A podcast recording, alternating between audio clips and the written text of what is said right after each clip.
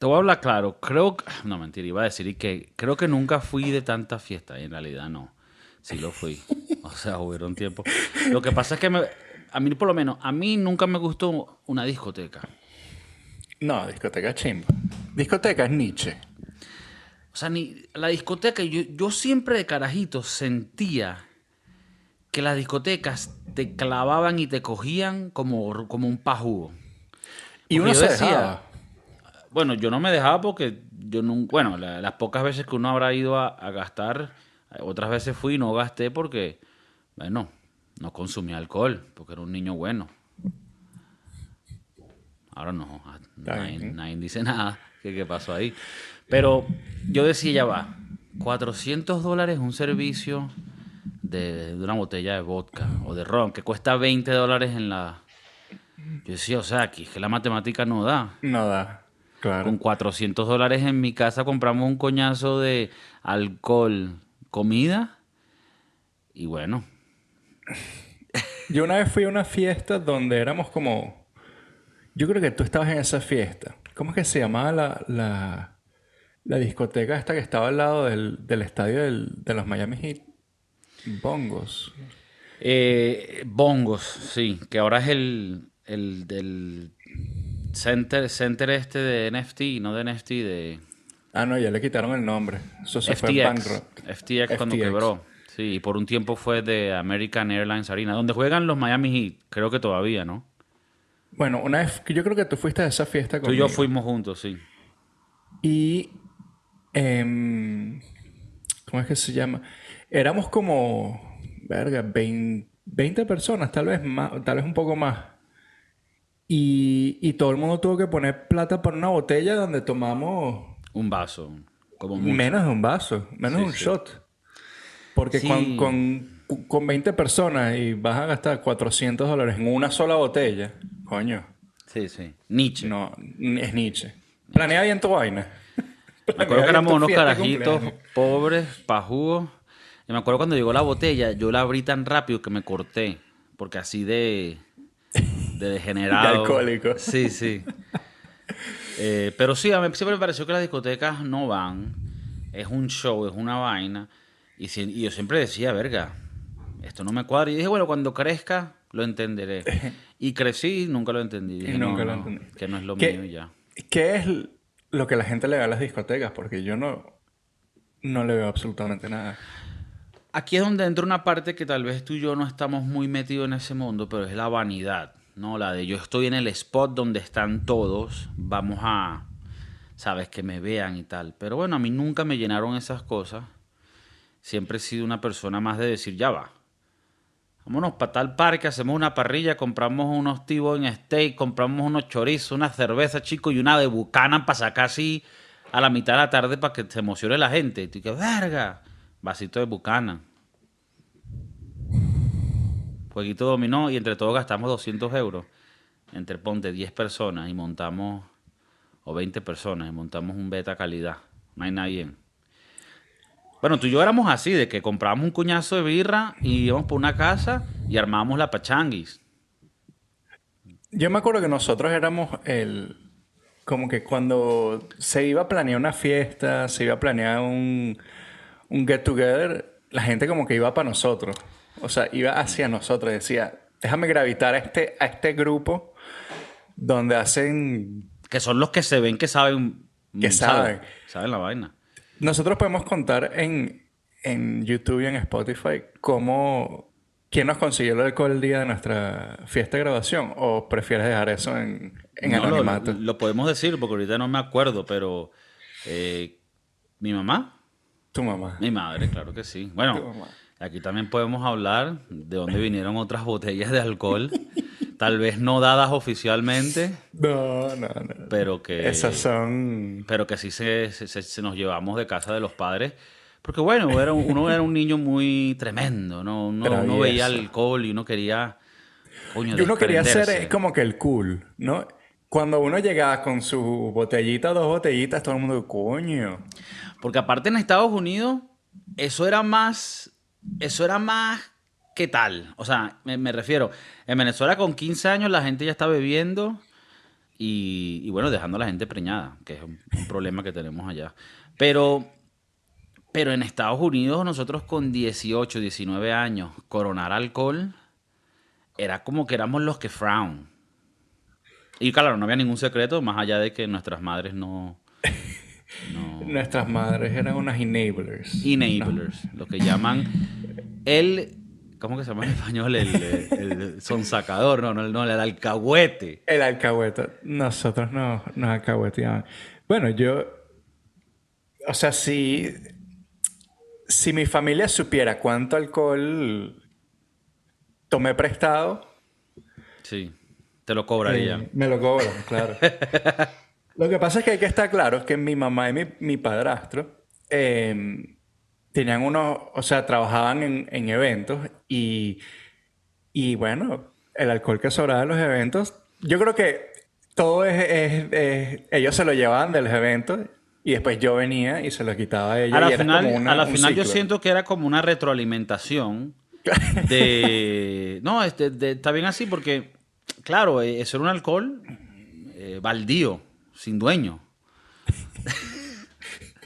Bueno, Eh, mis bueno. padres dirían que es de ellos. Sí, eh, eh, ellos tendrían un argumento fuerte en decir. Pero bueno, nosotros en ese tiempo éramos muy socialistas y nosotros creíamos mucho en la distribución de los, de los bienes. No, exacto, nosotros éramos muy Robin Hood, quitarle a los ricos para dárselo a los pobres. Claro, claro.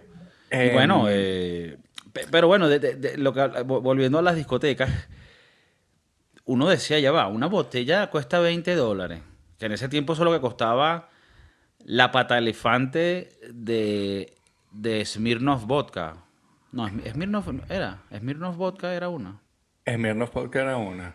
La pata elefante, el galón, mamá huevo. Marico, Con, con eso nosotros casi matamos un cuñazo de carajito. A ver, siendo carajitos también, ¿no? Esto siempre hay que aclararlo. Carajitos haciendo lo que era. Claro, pero eran... Está bien, todo el mundo salió vivo, pues. No, todo el mundo salió vivo. Nadie salió preñado, que es importante. Es importante. ¿Tú te imaginas que... ¿Tú te imaginas que hubieses hecho una fiesta en tu casa, ¿no? Y... Y Pedrito y Juanita se van a... A tirar tu cuarto. Y Juanita Pas- quedó pasó, preñada. pasó. Y que Juanita quedó preñada. Menos mal bebé, ese bebé mínimo tiene que tener, no sé, el segundo nombre tuyo. O por lo menos tú eres el padrino. Que- Exacto, mínimo, mínimo. Sí, sí. Bueno, Eh, yo eh, sí sé de muchas situaciones así, pero que gracias a Dios no nació nadie. No nació nadie, que aborto. Eso no quiere. Verga, eso lo dije mal. Creo que no se engendró a nadie. Pero sí estoy seguro que no salió nadie. Si, si alguien engendró, eso lo hicieron una parada abrupta. Mira, disculpa, bebecito, que no, que no naces. Coño, ¿y por qué? Bueno, porque aquí en este estado acaban de aprobar el aborto. A los siete Em, meses. Verga. sí, eh, eh, yo, yo, acuerdo, yo me acuerdo haber estado en, en unas fiestas en, en tu casa donde... Donde hicimos un aborto. en vivo, mamagüevo. Sí, sacaste el gancho de la, del closet.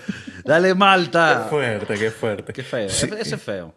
Eh, no, pues yo me acuerdo haber estado en, en fiesticas en tu casa donde había gente encerrada en los baños. Sí. Sí, era Eh, cosas que esa- uno. Es, no siento que esa gente no fue como que bien educada, ¿no? O, o hay, hay dos, hay dos opciones, que no fueran bien educadas. Ajá. O que simplemente diga, Kiko, hoy quiero coronar. Ajá, pero ya Mm. va. Si- Siento que estás hablando aquí con un aire de superioridad. No, ¿Cómo, cómo no, que no. eran educados por meterse? O sea, yo... yo Porque tú mi- qué hacías, tú, tú qué hacías, la, llevabas pero- al Hilton Inn, mamá huevo. No, no, no, no. Pero yo cara de tabla, tipo, irme a meter a tu cuarto sin decir nada, eso me parece una falta de respeto.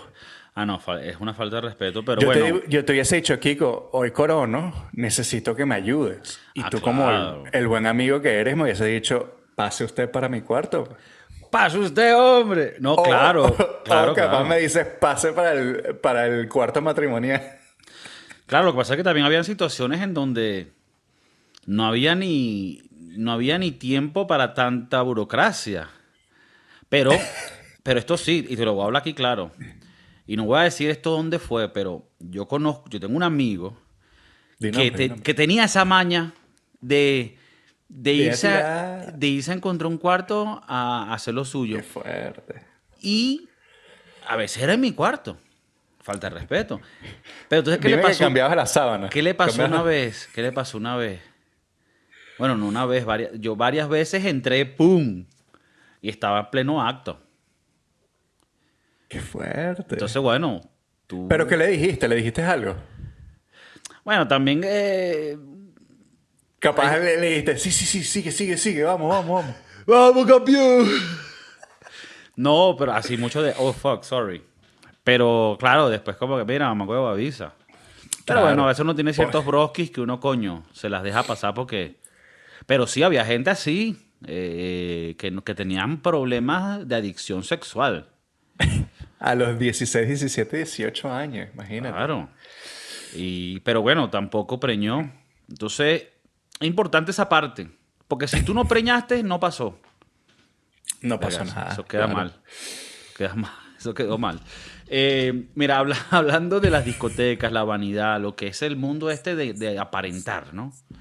Hay un tema que hemos querido hablarlo hace, hace rato, pero que siempre vienen otros temas, porque al final el tema le nace un tema, como ahorita mismo estamos naciendo con otro tema y tal vez me vuelva a olvidar y no hablemos del tema. El narcisismo, que yo a veces lo, lo confundo con el narcismo, que no es nada, creo que no existe esa palabra. Tal vez estás pensando en el marxismo. El marxismo, tal vez. El marxismo, bueno, gran práctica ¿no? de la redistribución de los bienes eh, en la tierra de Chef Maurice, Cuba, se practica con gran elegancia hasta el día de hoy. Y en Venezuela, bueno, se practica una versión de ello. El narcisismo. Yo siento que hoy en día, y más con las redes sociales, esto se ha vuelto un boom explosivo que es triste de verdad porque no sé si tal vez nosotros, como nosotros venimos de la época donde no existía eso y después nos adentramos en ese mundo, tal vez tengamos un poquito más de cura contra eso. Sin embargo, hay gente de nuestra edad y mayores que caen en la misma, que tú lo ves en las redes sociales y dices, verga, pobrecito. Gente que tiene mucho narcisismo, ¿no? ¿Y cuáles son los síntomas del narcisismo? Bueno, el más claro es el de yo soy especial, el mundo me debe algo, yo me merezco cosas. Y no porque tú lo hayas trabajado, sino simplemente por ser. Ese es uno de los grandes síntomas. El otro síntoma es la victimización. Esto por lo menos tú lo puedes ver a veces en, en muchos raperos, ¿no? Tengo dinero, tengo amor en el gueto, tengo, pero la gente me quiere matar, ellos me buscan, pero no pueden conmigo. Eh, puedes decir que sueno como ciertos raperos ahí, no digas nombre. Pero eh, ese feeling de, de, ah, todos están viniendo contra mí, pero no podrán pararme. Es como que, mamá, huevo, ¿tú qué crees que eres? Rambo. ¿Sabes? Trabajas de, de, contador en una empresa local. Eh, ¿Quién te está tratando de, de, llevar abajo? ¿Quiénes son tus enemigos? ¿Me entiendes? Cuando, cuando, exacto, cuando eres un ¿Sabes? Un eh, eh, ¿Cómo es el, el, teller, el teller del banco? Sí, un re, un re, eh, sí, el carajo que atiende en el banco, pues. Cuando eres eso no puedes decir que te estamos... Bueno, o sí, porque trabajas en el banco, pero no puedes decir, me han venido a y todo, ¿sabes? Ni, siquiera hablo, ni siquiera hablo solo de violencia, ¿no? Es, es a la vez más cuando estamos hablando de si raperos o vainas así. Pero te puedo decir así tipo, coño, yo no he podido surgir porque porque es que no me dejan, no me dejan crecer y esto, y la gente siempre tal, está buscando cómo joderme, de verdad, hermano. Y es como que, ¿sabes? Esa gente que, se la cree, weón, y, ellos mismos piensan que están en una película donde no tiene sentido lo que estás hablando. Es gente muy narcisista y lo ves mucho más con las redes sociales porque eso lo amplifica, ¿no? Ellos ahora tienen una manera de, de buscar atención, ¿no? Y y, bueno, de ahí es donde nace esa vaina. Antes no se podían expresar tanto porque no existían las redes sociales. Te tenías que tragar tu narcisismo con lo que veías en la calle. Hola, ¿cómo estás? Ay, no sabes, estoy ahorita pero mal. Y como, verga, yo de vaina hablo contigo, te lo dije de buena, de buena vaina. O sea, como para decir, hola, ¿cómo estás? Y ella que, ay, te cuento, mira, ahorita estoy malísimo. Ser el centro de atención, ese, ese creo que para mí es matador. Por ejemplo, yo, yo odio ser el centro de atención, yo, yo odio tener el foco encima. Pero yo creo que hay, hay una línea muy delgada entre el narcisismo y tener bastante, ¿cómo se dice? Bastante... Mm, seguridad. Seguridad en ti mismo. Porque, por ejemplo, en el trabajo me ha pasado últimamente, donde cuando hago las cosas bien, es como que, Marico, estás hablando con papá. Claro, papá. Van a salir bien. Claro, ¿con quién habla, papi? Pero, pero yo no siento, o sea, dime tú, yo no siento que soy narcisista por eso. Porque, por ejemplo, cuando la jefa dice, coño, lo hiciste mejor que el otro, es como que, bro, ¿a quién le estás hablando? No estás hablando con el otro huevón. Claro. Estás, hablando, conmigo que... Y siento yo que es porque tengo...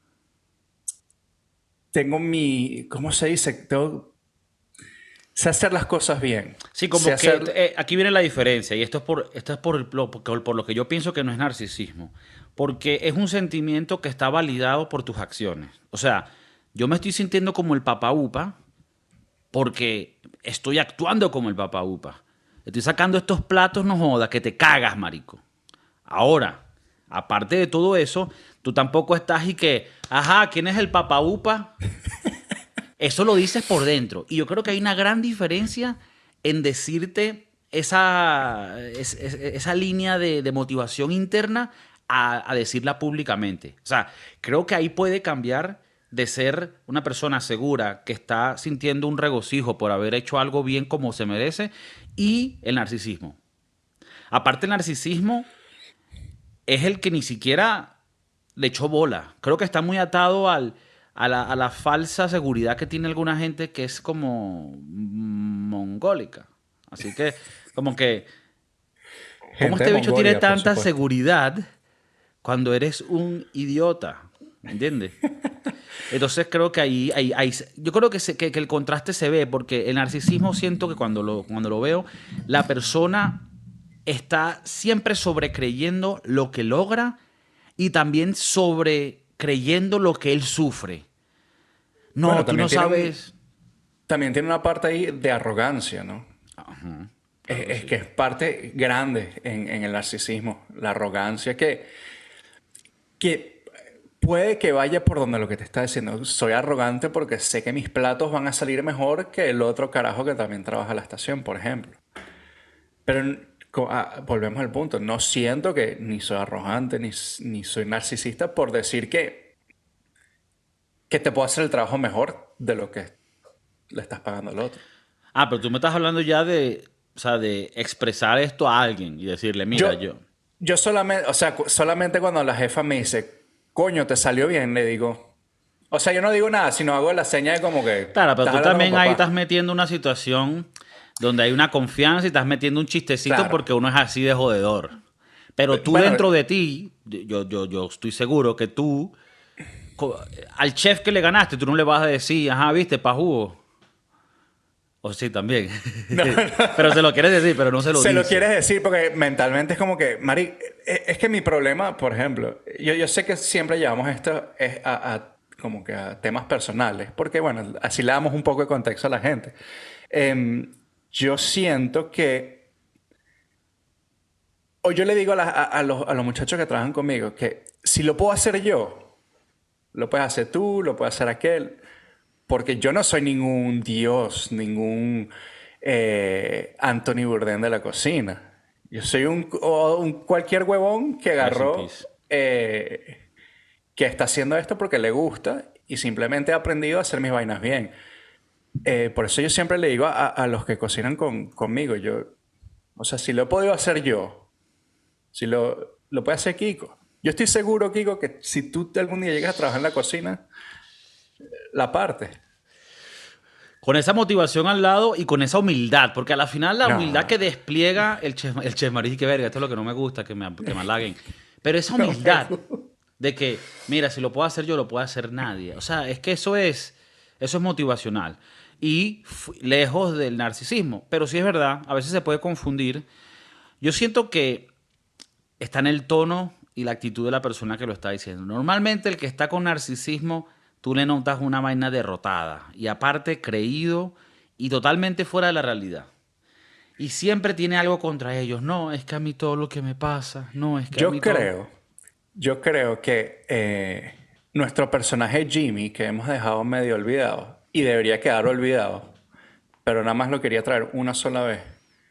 El personaje Jimmy era una persona muy narcisista donde era siempre, look at me, mírame a mí, eh, yo soy el que, o sea, ellos son los que tienen el problema, yo soy el, jodido, yo soy el que, el que, ¿sabes? El que siempre tratan de joder. Y aparte, trayendo sus problemas personales de relaciones, eh, como que yo quiero tener una relación abierta, jajaja, y entonces como que trata de lo hace muy muy vocífero, lo, habla mucho, es muy, entonces muy parlanchín, ¿no?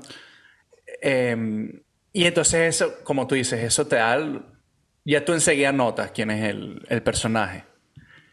Eso, aunque, aunque ahí puede sonar que alguna gente dirá, coño, pero ¿por qué lo tienes que llevar ese tema? El tema hoy en día con la huevonada de los géneros y las diferentes maneras de sentirte sexualmente y, de, y, sí, como trans también, todo ese tema, que obviamente hay una parte legítima de personas que, que, que sí sienten, pero hay otra parte que es como que le da a la gente que es narcisista una cosa para ser especial, ¿sabes? Es como, ah, mira, yo ahora soy trans y tal vez no lo eres, pero es porque esto me va a dar a mí atención ahorita en el mundo, o... O yo soy pansexual. ¿Y qué es eso? ¿Eres gay? No. ¿Eres bi? No. ¿Y qué es? No, que a mí me gusta la gente que, que, yo quiero. Entonces, bueno, eso no es lo que ya hacemos. O sea, y, pero de, esos ejemplos hay muchos. Es como buscar algo que, que, te haga especial, ¿me entiendes? Como que... Y siento que eso lo, usa mucha gente hoy en día. Como que tratar de buscar esa mariquerita que te haga especial. Y a mí, a mí me parece eso como... Como que no, qué chimbo que tú... Qué chimbo que un, que un detalle tan minúsculo como que a quien te follas lo uses como como tu banderilla por ir por el mundo, ¿sabes? Más bien me mm. parece hasta Nietzsche. O sea, o sea, ir por ahí hablando de tu vida sexual a mí me parece que eso es inapropiado. Es, terrible, es terrible.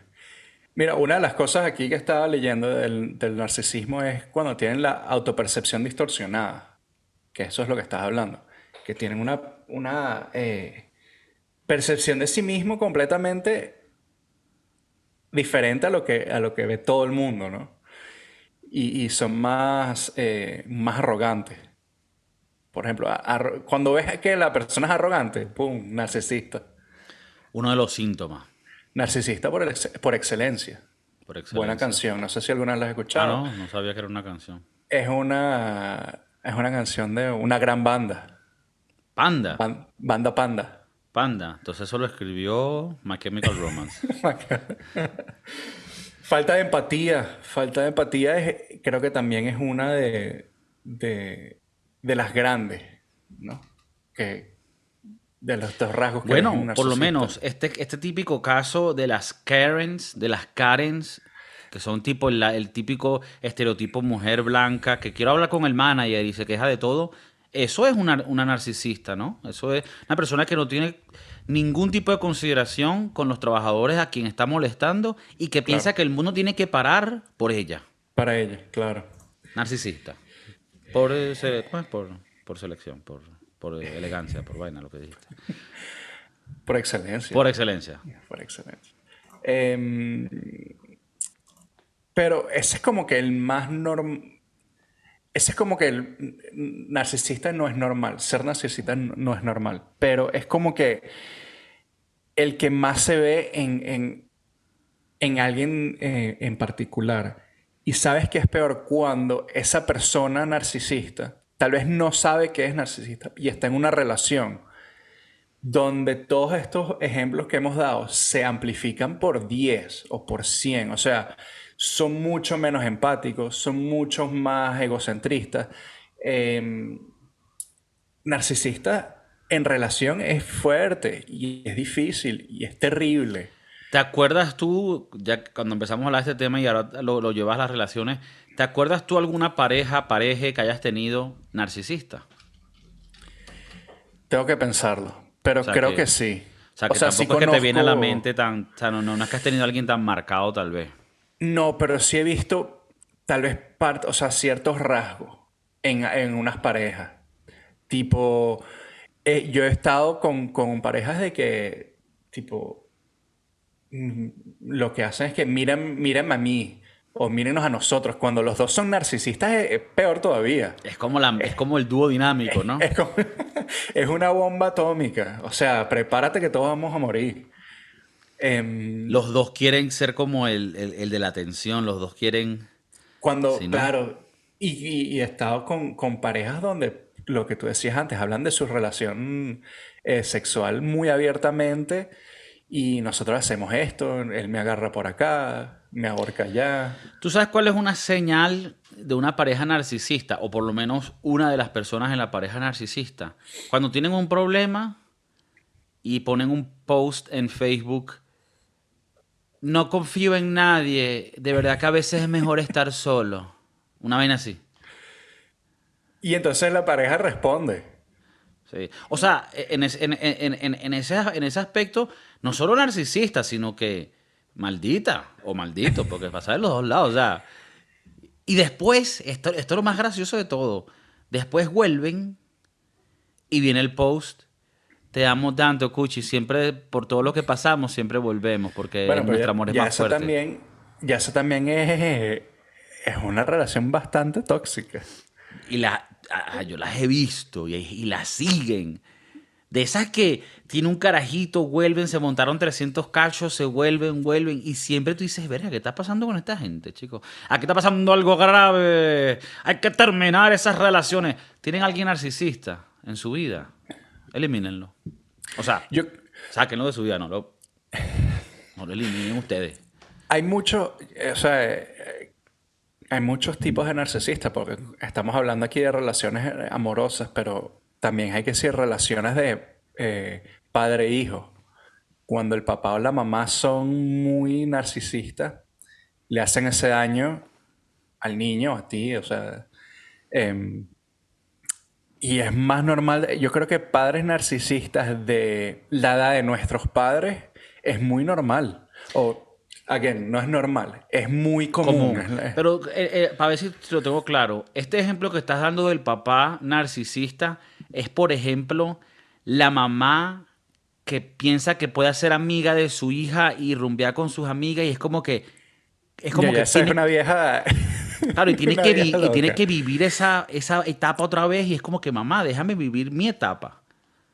Yo iba más por donde escucho, yo escucho muchos podcasts que, tengan, que, tienen que ver con eh, historias de Reddit, por ejemplo. Y hay unas que son mucho, o sea, muchos de las narcisistas son las, eh, las suegras. Mm. Entonces, cualquier logro que tenga esa pareja, se lo toma la suegra, una de las suegras. Generalmente, generalmente, no siempre, es la mamá del el hombre. Mm. La que es más narcisista que la mamá de la mujer por ejemplo. Pero en el sentido de, a ver, dame un ejemplo específico de una situación que... Bueno, eh, o sea, no que te haya pasado, pero que tú te puedas inventar donde eso se despliegue. Muchos de, por ejemplo, bodas, donde es la boda tuya de tu novia, pero tu mamá, por poner un ejemplo, es la que dice, es como que la que se quiere llevar el, el centro de atención el día de la boda, por ejemplo, donde es, mírame a mí, eh, y hacen un show o se pasan de Karen con algún mesonero. O sea, es como que tratan de hacer de ese momento suyo, mm. cuando ese momento es claramente no para esa persona. Eh, ¿Qué otro así? Tipo con, con, los nietos, cuando tienen los nietos algún tipo de logro, es bueno porque yo te dije eh, que hicieras esto o porque... Y entonces tratan de como que minimizar el logro de la persona y hacerlo más como que más de ello. Em, Chicos, si no fuera por mí. Básicamente. Eh, ahorita Esa no típica, ¿no? Si te, eh, Un padre narcisista que te saque los trapos. No joda. Ah, te graduaste de Harvard y si no fuera por mí. Claro, si no fuera por mí no estarías en este mundo. No esa es como la que, e, e, esa niega todo, ¿no? Esa como que cancela cualquier argumento que tenga el hijo y que yo te traje al mundo, bueno, ya ganaste. la, clásica es yo te traje al mundo y te puedo llevar. O sea, te puedo sacar de este mundo y Te puedo, y que, no, madre, no puedes, va a ir presa. Nos vamos los dos. Eh, sí, los... Yo no sé qué es con la generación de nuestros padres. No todos. Pero que hay muchos que son muy muy narcisista, o sea, es la, verdad, que es como que siempre son ellos y, si algo malo les pasa a ellos, entonces es el problema a los demás, y entonces tratan de hacer de todo su momento. Yo también noto que con esa generación, ellos vinieron, o sea, porque ellos no son boomers, en realidad, ellos son los que vinieron después de los boomers, pues pudiéramos decir que hasta hijos de los boomers. Y ellos vienen de una época de abundancia. Pero a ti no te parece que, porque eh, esto yo, yo veo las estadísticas y veo los números y digo, no, es que hace 30 años era, era, más fácil comprar una casa, era de independizarte, hacer una familia, tenías mucha más economía. Pero tú no te das cuenta que los padres de uno y de, esa generación, esos señores, lo que cuentan es lo jodido que era en su tiempo. Y que verga, padre, una pregunta, tú tienes 24 años, un apartamento y dos carros. Jodidísima la vaina estaba. Bueno, aquí una de las cosas que... 10 señales para reconocer que tus padres y madres son tóxicos o narcisistas. Eh, el número uno, son demasiado críticos. Y creo que ese es uno de los ejemplos que estás dando, donde yo a los 23 años estaba casado, ya te tenía a ti, ya tu hermana venía en camino, ya tenía cinco casas, tenía tres carros. O sea, claro, entiende que son economías diferentes nomás. Eh, ¿Qué más dice aquí? No dejan suficiente espacio a sus hijos. Si te quieres hacer una paja, te la tienes que hacer con tu mamá. Verga. Porque no te están dando tu espacio. Ok. Fuerte eh, imagen. Picarones. Huevona, enfermo. El chef eh, suelen hacer bromas pesadas que avergüenzan a sus hijos. Esa es clásica. Esa es clásica. El, tío Martínez, otro personaje olvidado. El tío Martínez es, un, es, narcisista. Es el narcisista de los peores. Ese él es, se succiona como una garrapata la vida de todo el mundo. y él siempre tiene una excusa de por qué es un maldito sirve para nada. No, porque cuando llegaron los pitiyanquis a mí me jodieron y, no me dieron la pensión y tal, y yo, y no, no, no, la cagaste. Buscaste carajitas y burras toda tu vida. Mira, eh, impiden a sus hijos expresar sus emociones con libertad. O sea, reprimido. Reprimido. Pueden tener comportamientos violentos con sus hijos. Verga, abuso infantil. Pila suelen hacer comparaciones para recriminar eh, comportamientos. Esto me dejó mal porque no hay nada más feo y más chimbo de niño que te estén comparando con otra persona. ¿Cómo que con otro niño? Con otro niño. Mira, pero Juanito sacó puros, puros 20 o puras mm. A en calificaciones. ¿Y tú?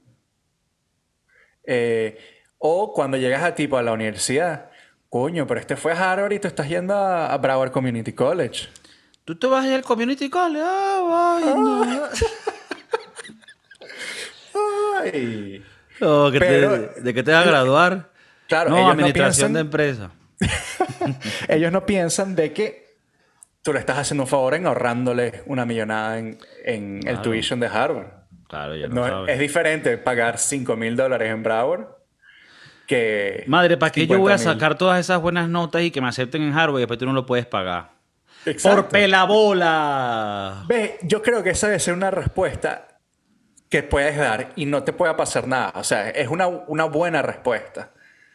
¿Tú quieres que yo vaya a Harvard? ¿Tú lo puedes pagar? No. Entonces no voy a Harvard porque tú eres la pelabola. Es tu culpa. ¿Tú, ¿tú lograste tus metas en la vida para poder llevar a tu hijo a Harvard? No, ¿verdad?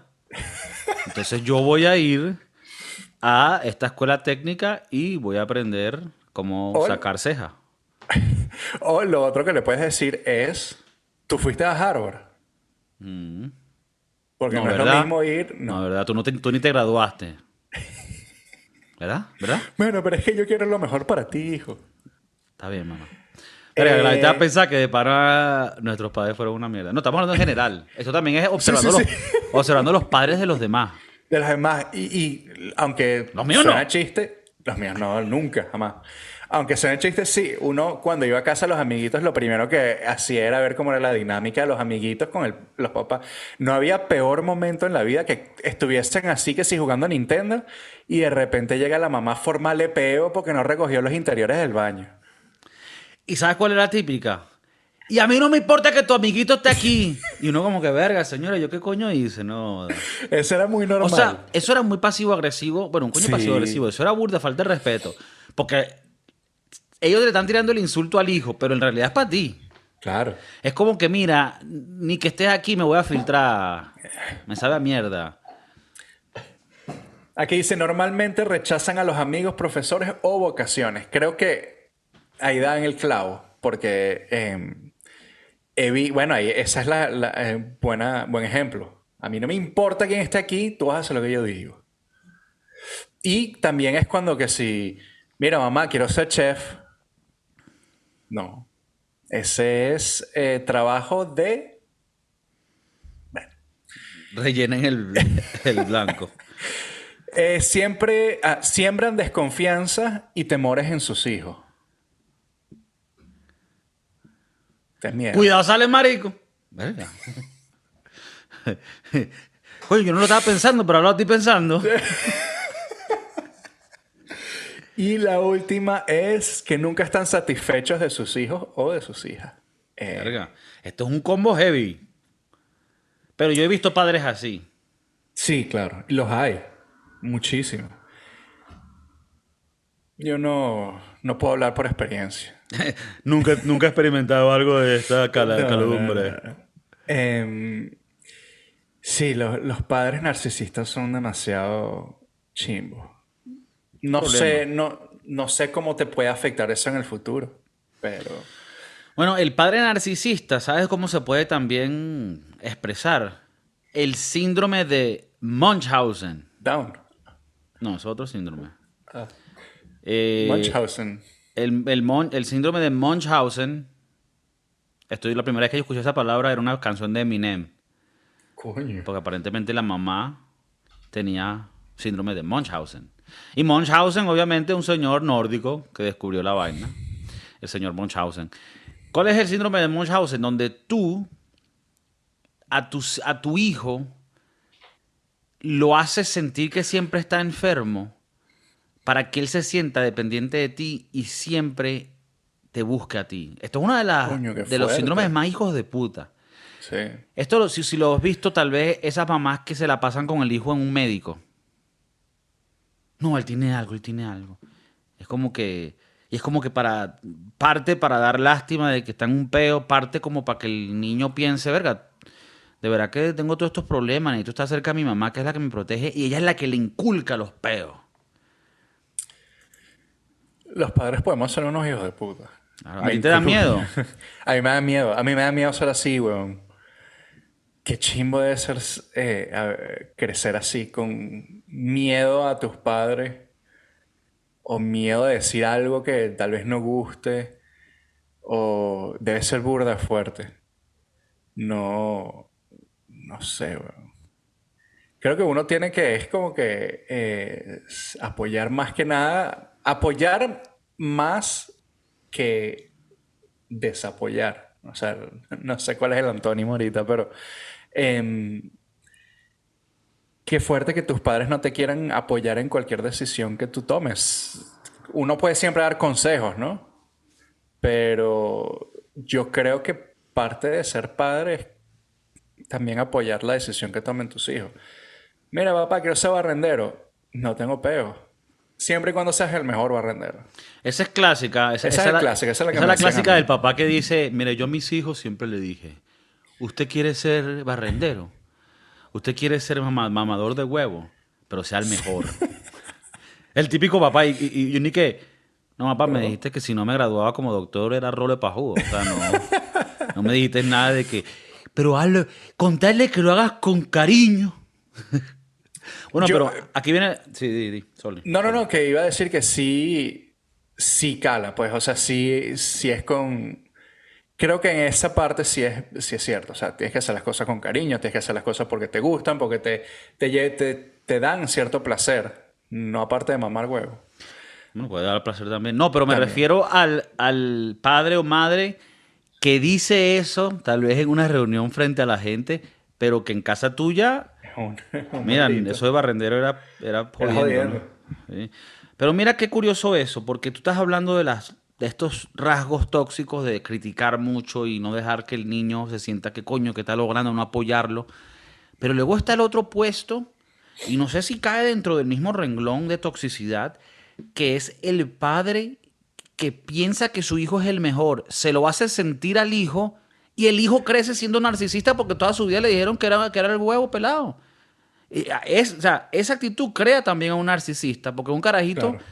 que nunca, o sea, yo te digo una vaina, yo te, te hablo por lo menos de mi padre. Mi padre, a ver, nunca fue de decirme cosas negativas, pero tampoco fue el de darme aliento no habido. ¿Sabes? O sea, y, y eso lo aprecio más. ¿Sabes? Eh, eh, eh, porque que te den a ti una, una sensación falsa de, de que, ¿sabes? No, tú eres el mejor ahí jugando el... be-". No, yo prefiero un papá que me diga, verga, vamos a ver si te Es una buscamos otro mierda. deporte. Mira, tú que me dijiste que te gustaba jugar con las muñecas, coño, y pa- te queda mejor porque ese swing de béisbol no joda. Sendo mariquito. Verga, es chimbo. Es chimbo Yo- porque el Chamari dice, "Eh, no es así. Yo... Pero le está hablando el ejemplo del papá diciendo Claro, eso. claro, claro. Yo tenía eh, un conocido que, que era así. Coño, siendo mariquito, vale. Pero qué tipo tío Martínez. Tipo, no, eh, no era, no era cogedor de burra, pero, Pero era un señor. Era un señor. Ay, camisa rosada, siendo mariquito, vale. Verga. Esos más que nada son los que están, los que están enclosetados. También. Yo, yo eso sí lo creo. Cuando eres muy, muy homofóbico, yo creo que eres un- muy enclosetado. Tú estás Claro. ahí en un closet tratando de Necesita salir. que te despeluquen. Que te saquen la peluca. Que te saquen, Eh. de- que te saquen de ese closet a punta huevo. Pero sí- yo sí creo que eh, detrás de cierto homo, homof- homofobia Claro. eh, Hay un poquito de. hay un poco de mariquito. Claro. Ok. No le puedes enseñar a tus hijos eh, que las muñecas son malas, por ejemplo. Claro que no. Las Barbie siempre son... Ahorita va a salir. juguete. Ahorita va a salir una película de la Barbie. Y esa Barbie. Llevo huevo. Coño, Margot yo- Robbie. Yo iba a decir otra vaina. O sea, iba a decir que verga. Rolo de Barbie. Margot Robbie es rolo Barbie. Lo pusieron con Ryan Gosling. Coño, que es Rolo de. Ken. Pero lo vi en el tráiler y lo sentí un poquito pasado de edad. Coño, ¿sabes que he leído varios, varios comentarios de eso? De No- verdad, no o sea que yo no estoy aquí solo en esto. No, no eres el único. Ay, es que cuando uno tiene la mente, ¿dónde es? No joda, una punta y no lanza la flecha, no joda. Pero, ¿tú la vas a ir a ver? Eh, la puedo ir a ver. Debe ser, debe ser súper pajúa. Aunque bueno, el tema es como que por el tráiler que vi, es como que ellos salen de este mundo de Barbilán y van al mundo real. Ok. Y los bichos son así súper, ¿sabes? Como con esos colores llamativos. Coño, pero sí es verdad, yo lo de Ryan Gosling, yo lo vi y dije, verga, está medio señor. A ver, déjame, aclaro esto. Señor para el papel que le quieren poner. Claro. Fuera de esa película, coño. Bueno, pero ¿cuántos años tiene Margot Robbie? Ella tampoco es tan joven. O sea, por lo menos Leonardo DiCaprio ni la mira. 32 años tiene. No, es una abuela para Leonardo. Era menor que uno. Pero ella todavía tiene ese look de carajita. A ver, que no es el look que uno busca. Pero, ¿sabes? De- Ryan... Disculpa. No, no. Ryan, Gosling, 42. Ah, a ver, le lleva 10 años. ¿Tú crees que le pusieron a Ryan Gosling un... eh, una prótesis ahí para que se le viera el huevo liso como es la- el Ken de verdad? Coño, puede ser. O lo que tú puedes hacer, no siempre funciona, es agarrártelo y te lo lanzas para atrás. Para atrás. Para atrás y lo metes en, en la raya del culo como... O sea... Y que las bolas queden guindando así de un lado y otra. Y esas sí te las... Bueno, hay maneras de hacerlo, pero sí, el Ken habría que ver cómo se lo hacen. Aparte lo vi un poquito bajo, como pequeño. Sí, para mí Ken tiene que ser un tipo alto, fornido. Sí, no me cuadró. No me cuadró. A ver, Ken, ¿quién habría sido un buen Ken? Aquí, para salir del closet. Coño, me pusiste a... No Porque, sé. y aparte tiene que también ser un catire, pero catire que frown. Bueno, pero es que él, él le pintaron el pelo... Ryan Gosling no es catire de un nacimiento. No, no. No está claro. Haces mensch. Eh, ¿Quién podría ser un Chris Hemsworth. no, yo creo que es demasiado, demasiado papeado para ser... Sí, no, tiene que ser menos. Pero es que ya ahorita no queda mucho. Porque hasta el mismo. El otro es Ryan Reynolds. No, pero Ryan Reynolds es más, más, más viejo que Gosling. Ok. De los carajitos, ¿quién está ahorita metiendo el huevo? Eh, no sé. ¿Quiénes son los, los- los nuevos actores? No sé quiénes. O puede ser un cantante. Un, Bueno, ¿cómo, eh, cómo se llama este? El, el de Inglaterra. Eh, Ed Sheeran. oh, no, Ed Sheeran, por favor. Eh, No, el otro. El... Ah, Harry Styles. Harry Styles. Lo que pasa es que, bueno, habrá que poner otro Ken. Pero ¿quién, ¿quién más es así que puede ser un Ken? Ryan Reynolds, 46 años. Erga. Pero yo creo que es, para tener 46, Coño, ojalá llegue yo a 46 así. ojalá llegue yo a los 35, sí. Así, ¿verdad? Ojalá llegue yo así algún momento de mi vida. ¿Tú sabías que Ryan Gosling está en una de nuestras películas favoritas? Eh, Remember the Titans. Sí. Y, y es, es uno de los, de los personajes más graciosos. Que por cierto, le da el beso al brother. Para- porque lo que lo estaban bulleando y él, ah, me vas a hacer bullying. Beso. Toma tu beso. No, mentira, no fue él. El del beso Sí, fue. Ah, no, fue el Sunshine. Fue Sunshine. Sunshine. Él- sí, sí, sí, No, razón. él, él era el que cantaba las canciones de blues. Porque era como del country. Él cantaba las canciones de blues. eh, se sabía como las canciones que Frown. Coño, hay varios actores en Remember the Titans que, que eran carajitos en su momento que después. Bueno, Denzel Washington era un bebé. Denzel Washington, verga. Coño, a él, a él yo le puedo dar la sección que lo pongan de Ken. Con los 60 años que tiene. Tiene 60 años, ¿no? Ya te digo. 68. Cuño. 68 años. No, me dejó mal. Esa- no, esa no, vaina me dejó mal. El Denzel está ahí dando. Coño, lo que pasa es que Denzel ha dado cátedra de cine desde que nosotros somos niños. Sí. No, demasiado monstruo ese tipo. John Q, tremenda película. Coño, John Q. Muy Yo siempre me puse. Y, y- y te pones a pensar después cuando tú creces. Verga, esa película, aunque, aunque es una película, te deja saber lo que es el sistema de medicina de Estados Unidos. Y que. Sí, sí. ¡Mato a alguien, maldita sea! Eh, Hayden Panettiere, que era la chamita de Remember the Titans. Eh, bueno, ahí te la dejo. Ahí te la dejo. Hágale Google. Hágale Google, usted busque lo que tenga que buscar. usted busque, usted rebusque. Ok, Y bueno. es- bueno, la última es eh, el chamo que era un gordo, gordo, gordo. Eh, Ethan Suplee, creo que se llama. Eh, y ahorita está papeado, está ricote. Está vapeado y está ricote. Puede ser Ken. No, no puede ser Ken Tampoco porque Ken, ¿no? le falta pelo. Ken, Ken tiene burda de pelo. Amarillo. Amarillo. Gringo, pelo gringo. Barbie es una representación gringa. O Claro. más tipo una, reserva- una representación nórdica. No, yo lo diría que es más al gringo por la vanidad. El nórdico no es así de y la vanidoso. vaina de, Ma- de, de Malibu, Malibu Barbie. Me imagino que eso va a ser parte de la película. Y te digo, Margot Robbie, perfecta Divina. para el papel. O sea- ah, sí, sí. Pero el Ken no me cuadra y, y- y no sé a quién metería yo ahí. No sé, habría que hacer research. Habría que hacer un research, averiguar, pero sí, o sea, lo que pasa es que los que yo diría están pasados para el papel, porque un Brad Pitt no puede ya. Por ejemplo, yo no vi, yo no vi el trailer, pero he escuchado mucho. Y por lo que veo aquí hay un Ken número 2, que es como un chinito, un asiático. Ok, Coño, dije chinito, seguro que carajo es coreano y nos van a cancelar. ya los van a Ah, es- cancelar. Ah, sí, es chinito, ahí tiene. Ahí está. El, Y coño, bueno, está ricote también. ¿tú sabes quién, pudi- quién pudiera ser? Un Tom Holland, Muy enano, muy enano. muy enano. Eh, el otro, bueno, que ese también ya tiene más edad y creo que se desfiguró la cara. Eh, Zac Efron. Se desfiguró la cara.